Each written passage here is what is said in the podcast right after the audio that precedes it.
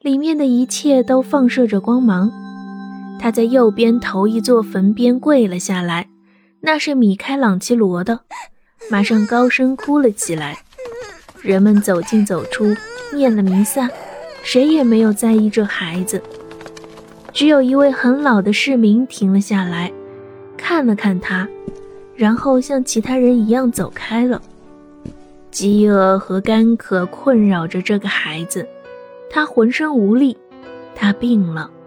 他爬到墙和大理石碑中间的一个犄角，睡着了。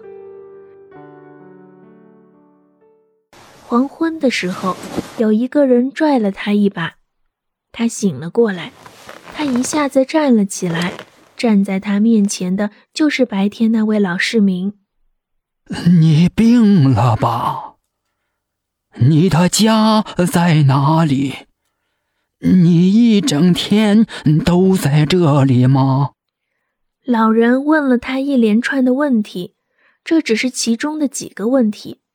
他一一的回答了老人。老人牵着他。带他来到附近一条巷子里的一所小屋，他们走进一家手套作坊。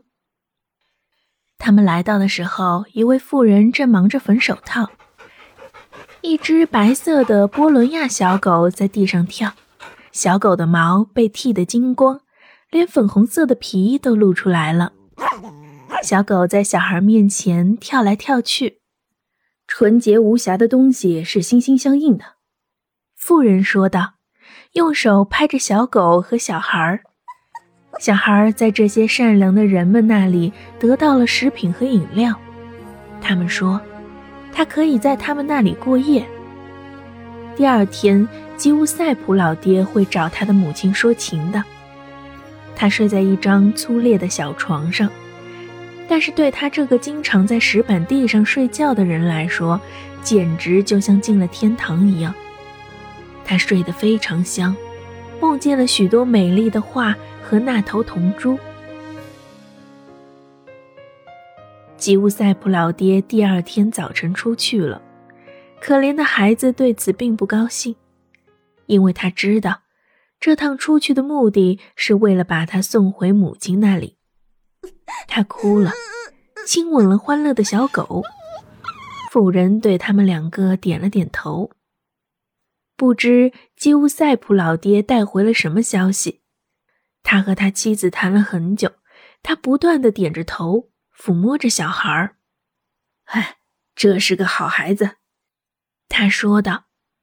他一定会像你一样成为一个能干的手套工匠的。他的手指又柔和又好，圣母的旨意要让他成为一个手套工匠的。小男孩留在这个家里了。妇人亲自教他缝制，他吃得很好，他睡得也很好，他开始快乐起来，并开始逗起小美人来。小美人是那条小狗的名字，可妇人伸出手指吓唬他，骂他，他生气了。小男孩把事放在心上，可坐在自己的小屋子里沉思着。小屋朝着巷子。那里晒着许多皮子，窗子上有很粗的铁栅杆。他睡不着，他想着铜珠。突然，他听到外面有哼哼的声音。是的，肯定是那只猪。他跑到窗前，可是什么也没有看见。他走远了。